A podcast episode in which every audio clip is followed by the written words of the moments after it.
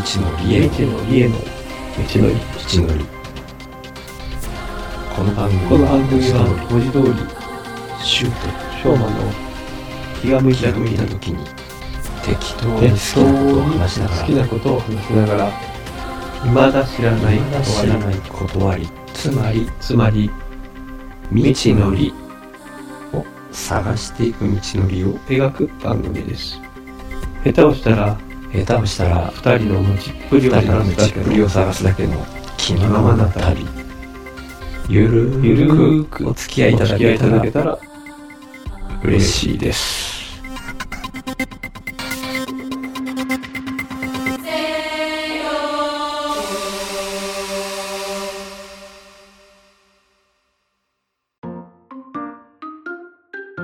前回からの続き。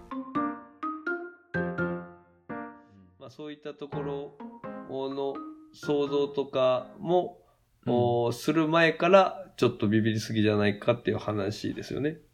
ああ、まあ、うん、まあビビり、まあ ビビりはね、あの、ビビりを否定しちゃうと僕のものであれなんいや、ちょっと僕も今なんかビビりって言葉使うの間違ったなと思って。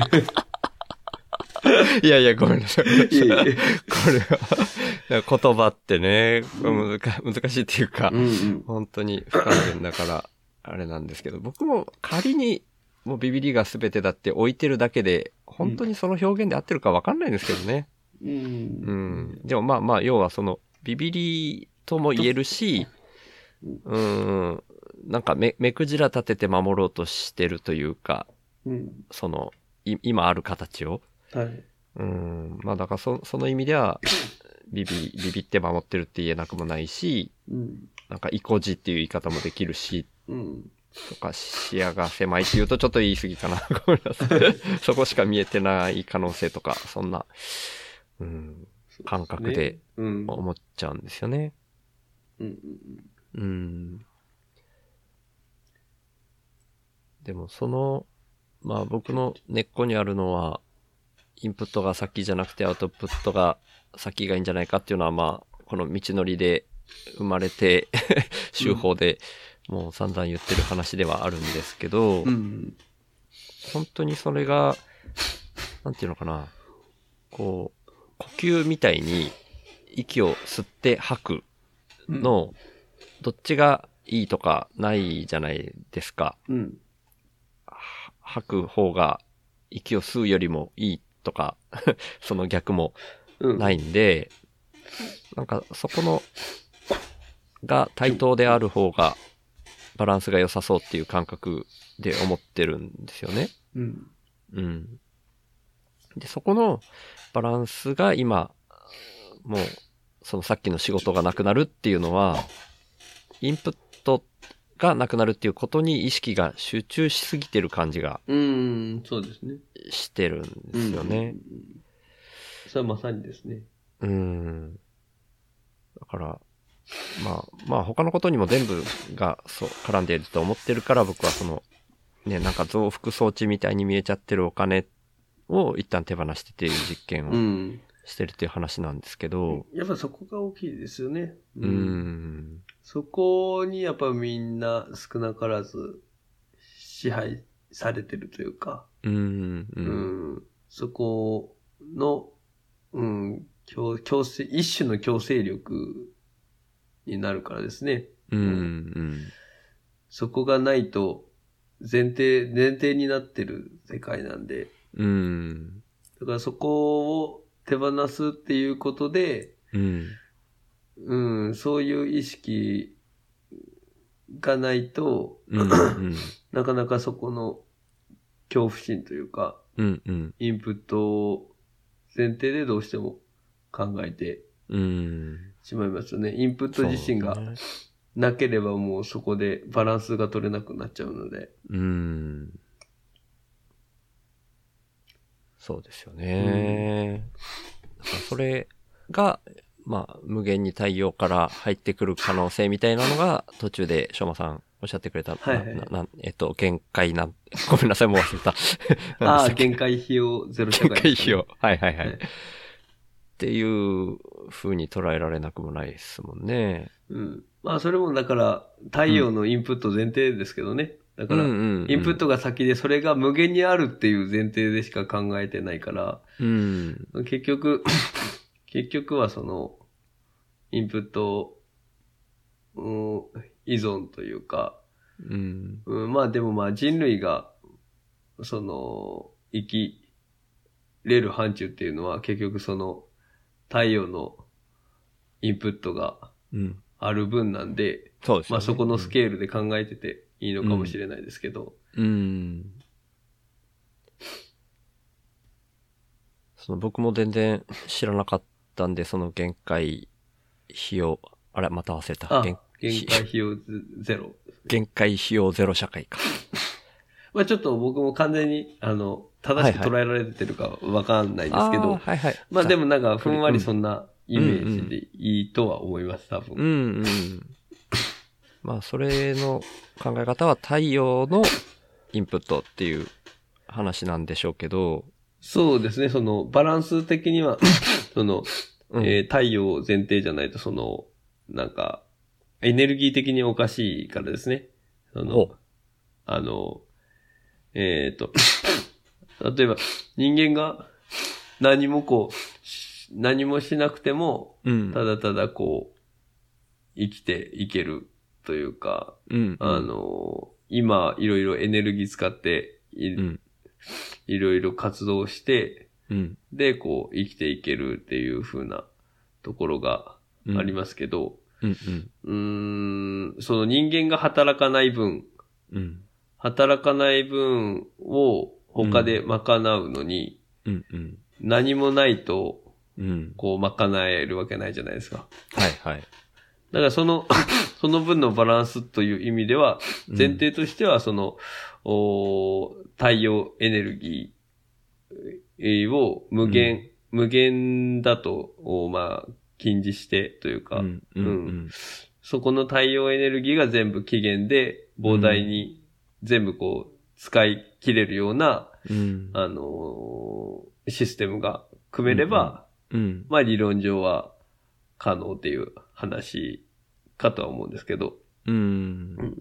でその時に もうテクノロジーで、あのー人間が働かなくてもいい状態になると、うん。その、だから人間が動かなくていいので、この資本がゼロというか、うん。コストゼロでいけると、まあ結局、あの、ベーシックインカムとかそういう風な話にもつながってくるあれかと思うんですけどね。うん。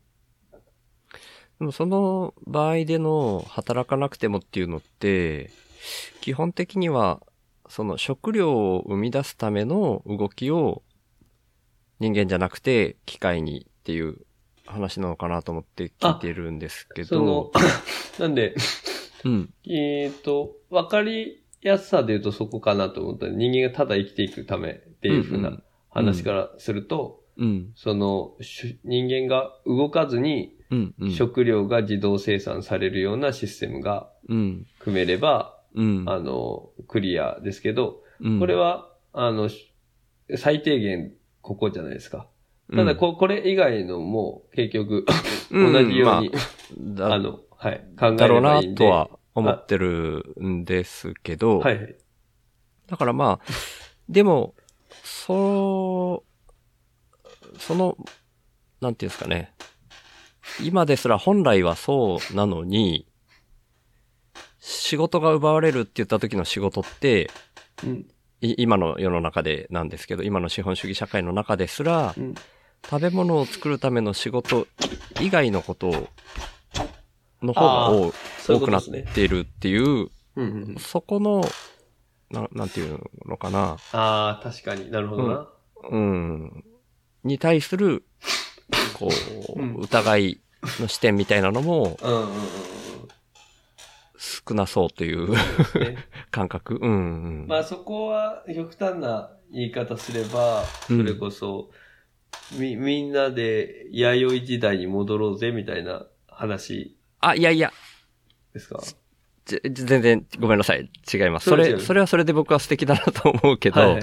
あの、なんて言うんでしょうね。うんと、えー生き、生きるか死ぬかみたいな、その命の危険に対して、はい。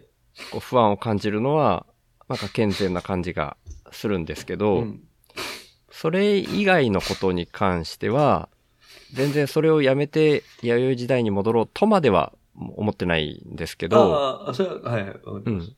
ただ、そう、そう意識してない人がすごく。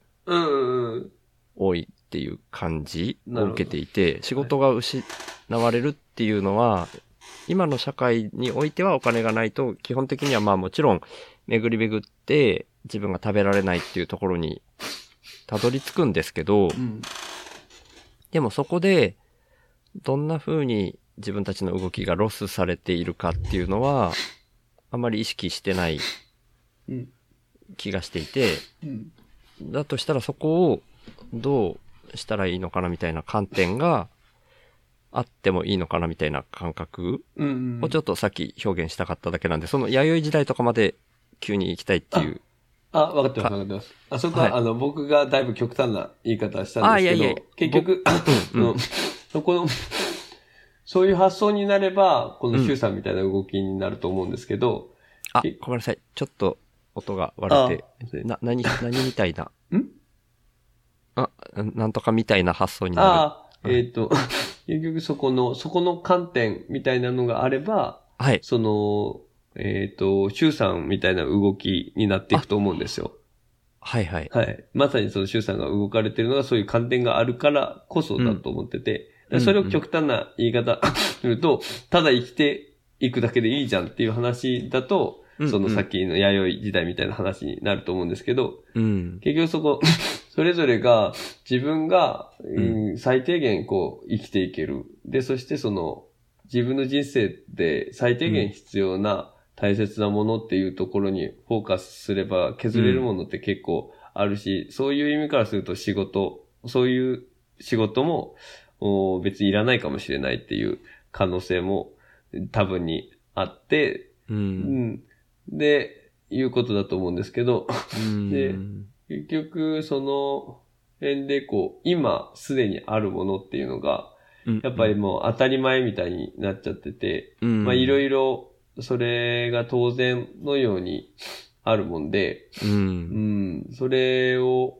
をこう、手放すっていうことが、うん。多分その、かなりパワーがいることだとも思うし、そもそも、うん、手放せるものみたいな気づきも多分ない状態なんだろうなと思いますよね。うん。うん。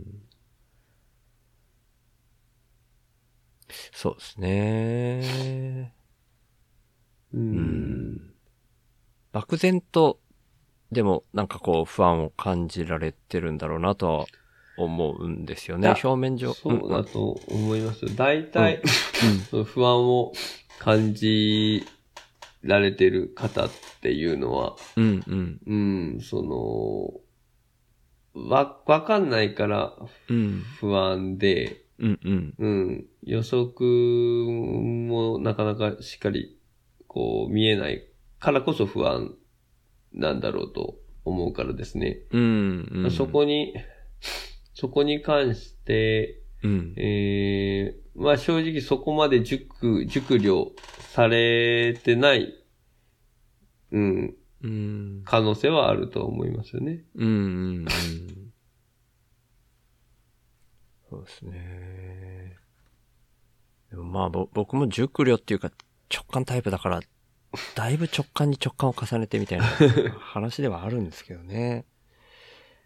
だってまあ結局、わかる、わかる、うん、わかるとかっていう話したらまたおかしくなるかな。あれ？え、何ですか何ですか？うんいや、なんか、うん、もの、ものがこう、わかるとかって、結局直感、ちょっとあれですね。シンクルームがだいぶ調子悪くなってきてるかながなってきました？えっ、と、しょうまさんは僕の声は普通に聞こえてますか？今のところ、はい。あ、あ、あ、戻ってきた戻ってきた。だいぶ割れてて。ああ、あ、ちょっとやっぱ割れ、割れ気味ではありますね。ああ、割れ気味ではあるあるか。そっか。遅延の点では結構いいんだけどな、あ、ごめんなさい。今はだいぶ良くなってきたんで、もうもうちょっとやりましょうか。ちょっとどうしてもあれだったら、 Discord に移動も考えるんですけど、まあでも時間の問題もあるな。なんか、最近、その、はいものがわかるということっていう本も読んでたんですけど、おー。その、まあそもそも完全にわかるみたいなことはうん。ないでしょうし、そのわかるみたいなのがあるとすると、それは共鳴というか、うん。そのうんだからもう、うん、それってもう結構感覚うん。の世界、うん。うん、が、なんか、そ、そんちょっと、なかなかこう、難しくてまとめづらいんですけど、う。うんん、ざっくり言うと、そんな感じでしたね。結局、うん。うん。個性とかっていうのも、うんあ。の、もう、し身体でしかないというか、ほあの、うん。昨日の、昨日の自分と今日の自分自身ももう変わってるじゃないですか。う。はい、はい、そうですね。そうなると、そこで、えっ、と、じゃあ、その、個性を論じれるかって言ったら、うん。論論じれないし。うん。だから、だから、もう僕はさっき個性みたいなところの話もしてましたけど、なんかその辺ん？はい。なんか個性にこうこだわってるというか、その、なんか自分の。あ、ああ、はい、はい、そういう 忘れてました。はい失礼しました。はい、はい。まあそういう 話をしてましたけど、うんまあこれ読んでるとなんかそこら辺もなんかちょっと馬鹿らしいなと思えて くるというか、へーまあ、うんまあ乱乱暴ではありますけどね。でも結局、やいやいや。結局個性ってもう自分のこのもう身体性、身体性。だけでもうん。もはやもうそれだけが個性というか、う。うんん。だから、うん。身体そのもの？うん。でもなんか普通は個性は心だっていうふうに思われてて、ここに大きな誤解がありますよね、みたいなことが書かれうん。てたり。うん、うん。あー、確かになみたいな感じでしたね。うーん。そうでこすね。の本も、シュウさんも好きそうだなと思いながら読んでたんですけど、はいはい。これも結構多分大変なので、あ、えーと、前の何でしたっけ？あの、コバさんがざ諦められた。ああのいう、ああいうタイプじゃないんですけど、あ、はい。そういう意味での大変じゃなくて、はい、あの、僕の老眼問題。あまあ、老眼問題もですし、その、うん。うーん、でもまあ、な、なんだろうな、大変というか、うん。結構、あんまり体系的に書かれてないんですよ。なんか、ずーっとブツブツおっしゃられてるような感じで。なんか拡散タイプなんで、でもまあ、読み通してみるとなんか言いたいことはうん分かったな、具合な。ちょっと面白いですね。そうずっとブツブツおっしゃられてる。ななんかそういう書き方をされてたんですよね、この本の中でも。めちゃめちゃおもろいですね、それ。ちなみに、養老たけしさんの本なんですけど。はいはいはい。ベートバッカーの壁の方あそうですそうですはいはいはい。へえ。先生の本って、ブツブツものをおっしゃいますよね、みたいななんか文脈がこの本の中にもどっか出てきてて。へえ。あ、僕、確かに、両老たけしさんの本は一冊も読んだことないんですよね。なんか、なんか論理がこう、こうしっかりこう通っててスーって感じっていうよりも、うん。うん、なんか、まあ、軸はあるんですけど、うん。おーなんか、あっちゃこっちゃ言ってるような感覚へえ。受けましたね。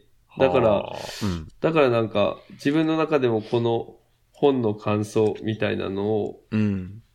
あの、今、今すぐ言えないっていうのも。そこが大きいですね。なんうか、ん。まあ、その、印象に残った部分はその個性とか、そういったところですね。心じゃなくても身体性でうん。しかないっていうところうん。が一番ですね。うん。うんなんとなくは、そうだろうなって思っちゃうんですけど、うんなんか僕、その AI の話の時にも、ふわーっといろいろ感じてる中の一種類に、うん。人間と AI って、ち、違うのというか、ああ、なるほど、なるほど。うん。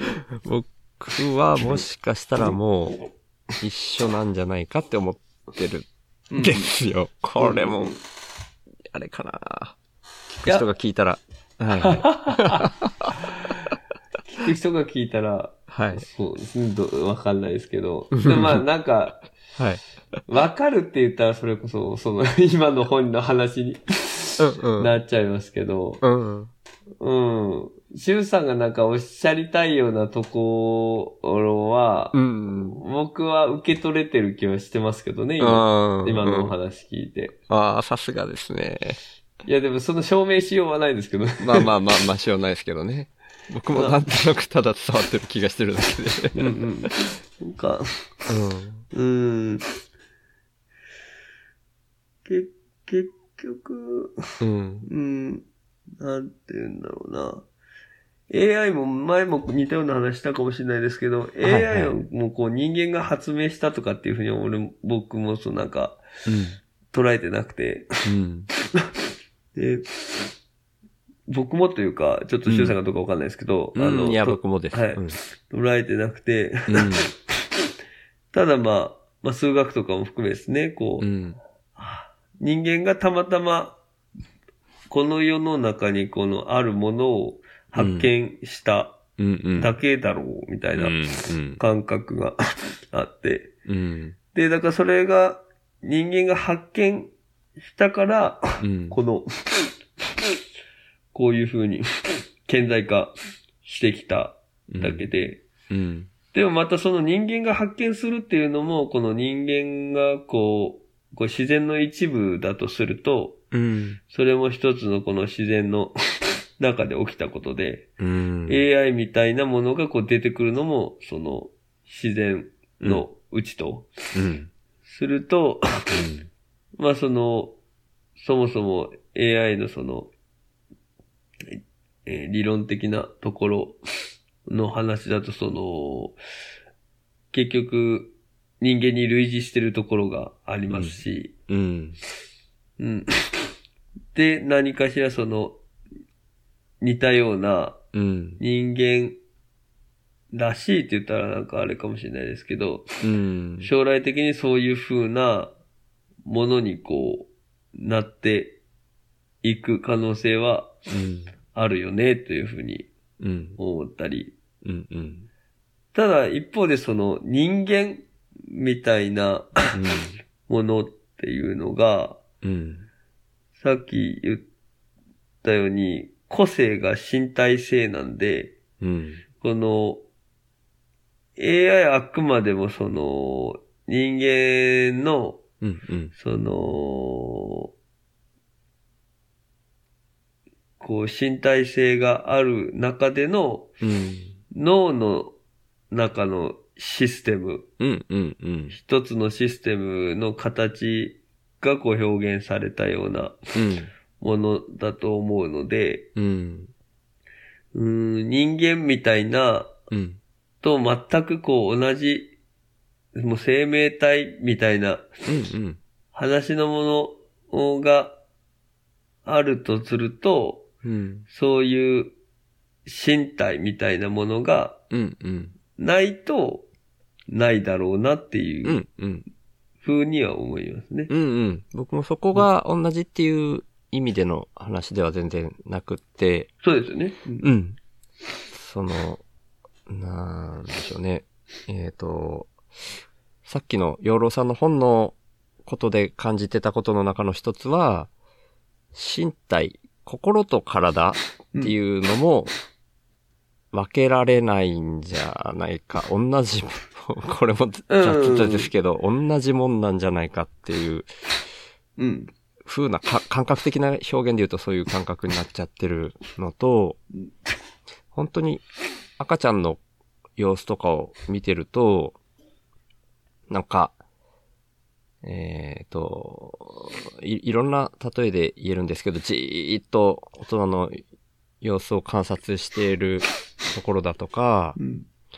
離乳食の頃に、ちょっとだけ口に含んでみて、もぐもぐもぐってやった逆にべーって吐くみたいなのとか、うん。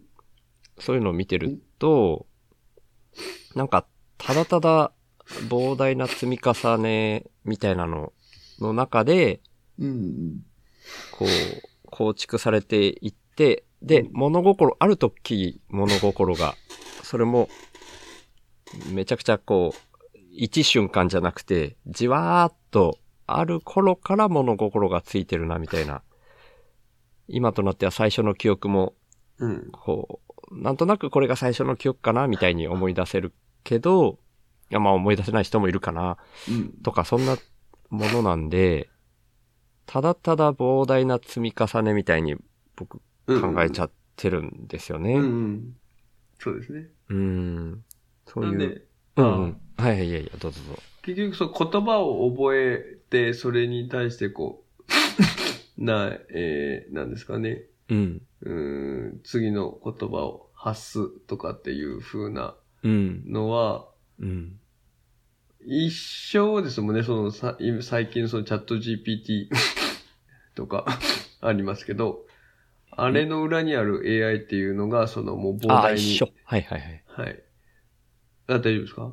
いや、一生っていう、い、まあ、い一緒っていう意味ですよね。い人の一生っていう一生じゃなくて。あ一一緒ですもんね一緒っていう。はいい。はい、ごめんなさい。ごめんなさい 膨大に、あの、えー膨大な、その、パターンを、うん、うん。から、次、その次の返答として、うん。可能性が高いやつっていう風なやうん、つをうん。出すっていうのと、こう膨大に、こう、人間がインプットしてい、言葉をこう、インプットしていって、うん。それでそれに対してっていうのも、うん。なんかこう理屈が分かってるわけじゃなくて、うん。うん。誰かこんにちはっていうのに対してこんにちはって言ったら、こんにちはの後はこんにちはなんだっていうのからうん。言ってこう出していん。くだけだから、うん。うん。もう本当にその初期のその言葉を覚えてうん。出していくっていうところに対しては、結局そこのつながりがどういう風な形でつながって、で、具体的になんかこう、論理概念みたいにこう構築されていくうん。っていうところが、うん。まあどういう風にこう、モデル化されてるかというか、うん。うん、その辺は、なんかそこまでこう、っていうかそう、そうどういうふうにモデル化されてるかっていうのが、別にその人間もわからないんで、うん。うーん、その AI の方も、は、まあそこも一部その、どうなんだろうな、あんまりこう下手なこと言いませんけど、いやいや、全然。なんか、うん。うん。まあその、いろんなパターンから次に来る可能性が高いやつをこう割り出して作ってるだけなんで、うんまあ、そこも一種、その論理をこうモデル化してるので、うん。うん。まあ一緒っちゃ一緒ですもんね。うん。だから、うん。まあ、なんでまあ、おっしゃりたいことがな、んかそういう風な感じのことかなとは思ったんですけど。そうですね。そういうのも含まれてるし、その、なんか AI も、もう、なんか、なんでこうなるっていうのが分かんない世界に突入してるっていう、これもざっくりした言い方ですけど、うん。そういう話もよく聞くんですよね。うん将将棋が、将棋の AI が。次回へ続く。